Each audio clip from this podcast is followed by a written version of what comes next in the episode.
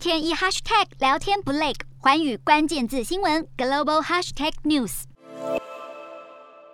斯里兰卡加油站竖起了一面已经没有汽油的告示牌，连加油站都缺油，正是因为斯里兰卡近期陷入独立七十多年来最严重的经济危机，全国顿时陷入物价飞涨、缺油缺粮的状态。触发了一系列示威冲突事件。更惨的是，该国央行在当地时间十九日宣布主权债务违约，即使放宽偿还期限三十天，还是付不出价值七千八百万美元的外债利息，必须要重组积欠中国、印度、日本等国总价值五百一十亿美元的海外债务。这不只是该国历史上首次的债务违约，更成了本世纪亚太地区第一个外债违约国。由于斯里兰卡位处印度洋重要战略位置。印度和中国在近十五年来不断的与该国政府保持良好的外交与商贸关系。中国政府把斯里兰卡视为“一带一路”计划的重点开发国，甚至还在去年该国渐渐展露出经济衰退迹象时，提供大笔资金救援经济。但近期斯里兰卡经济全面崩解后，印度随之超越中国，成为斯国最大的救济国，承诺提供超过三十亿美元贷款以及六点五万尿素来救助斯国农业，舒缓粮食短缺问题。